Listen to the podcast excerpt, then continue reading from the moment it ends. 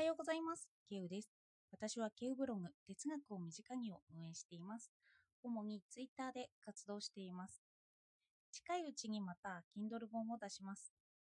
今はとりあえずの完成で、そこから遂行しています。私は文章を見直した時に修正することが多くて、どうしてこれをここで言っているんだろうと思う時があります。こんな時、私の頭の中はどうなっているんだろうかと自分で自分がわからなくなるんですよね。だから話し言葉なんかも特にうまく伝わらないんです。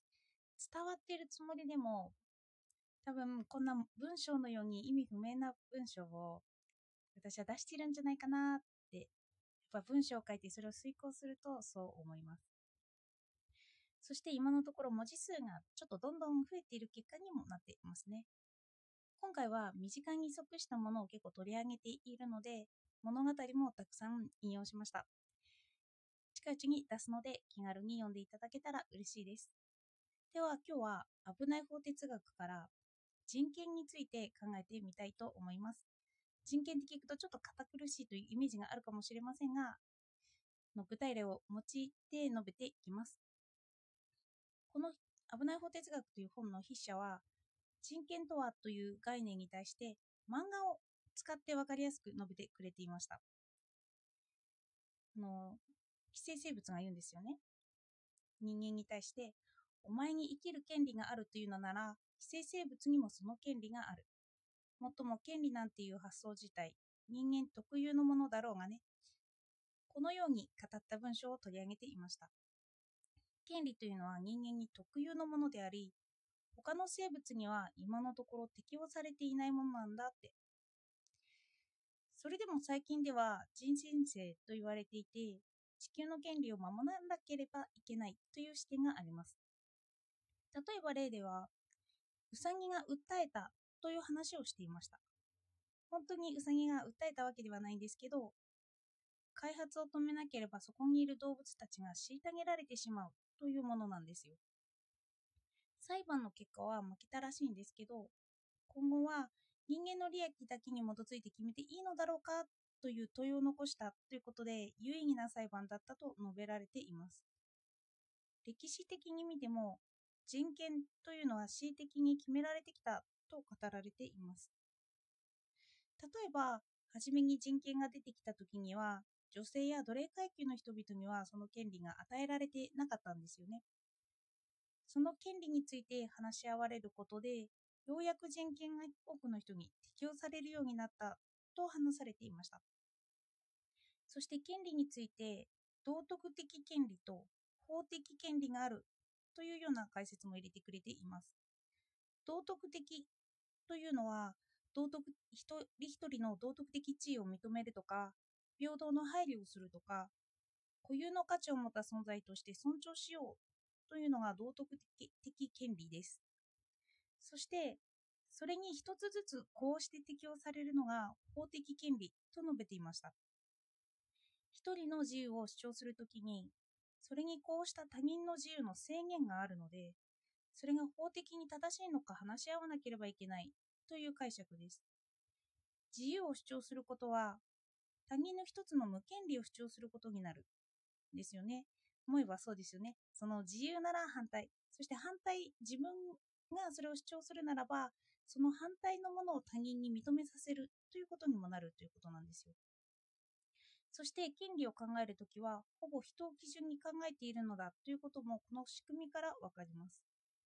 しかし、この権利というのは人にだけ当てはまるのかという問いがあるということを言ってるんですよね。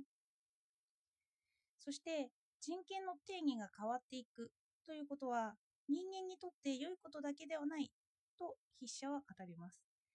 まあ、大体人間にとっていいことというのをやってきているんですけど、まあ、人間と人類とって分けて考えるという感じなのかもしれないですね。今の世の中は地球を顧みていなかったために地球を存続させなければいけないという話し合いになってきています。これは人権ではないけど地球の権利で、しかも巡り巡っては地球を今のうちに救っておかなければ人類が滅亡するという話があります。そうなった場合、私たちの人権はどう変わっていくのだろうかという話なんですよね。ちょっと極端な例を一つ挙げていきます。筆者は一つのストーリーを提示します。地球に宇宙人が攻めてきたとします。あの人間よりも高度な知能を持ったとして。そしてその宇宙人は地球の環境がひどすぎてこちらに被害が及んでくると訴えてきました。その被害をなくすために人類を滅亡させたいのだがどうだろうかと。もちろん人間は反対しますよね。でも宇宙人には人権というものがありません。まあ宇宙人って言っていますけど人権がないということなんですよね。だから人間の権利が適用されません。しかも地球より大きい宇宙の権利を訴えている場合があるんですよね。そうなると、これも巡り巡って宇宙が死に絶えるのならば人類も死に絶えるという循環が起こるんですよ。もちろん宇宙人も死んでしまうから今の地球環境をどうにかしなければいけないという議論になってきます。その時宇宙人が地球を存続させるために人類を間引きしてくれという案を出したとします。もしそれが、ま宇宙人と人間との法律という感じで法律に組み込まれたとすると人権という権利が人だけのものではなくなって広い範囲に適用されるようになるということですよね。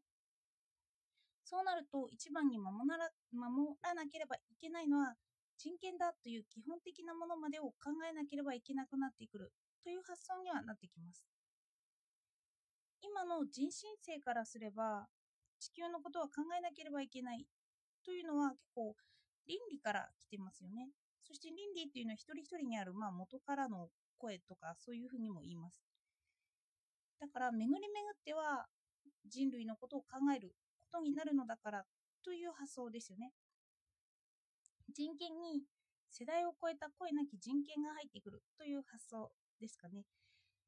時代とともに問題も増えてきて、権利で守らなければいけない対象も増えていきます。そうなった時に今の方も変わっていくんだろうなと思いました。もし文章が、法律自体の文章は変わっていなかったとしても、人権に女性や弱者が盛り込まれて解釈されるように、意味解釈は変わっていくのだろうというふうに思いました。では、今日もお聴きいただいてありがとうございました。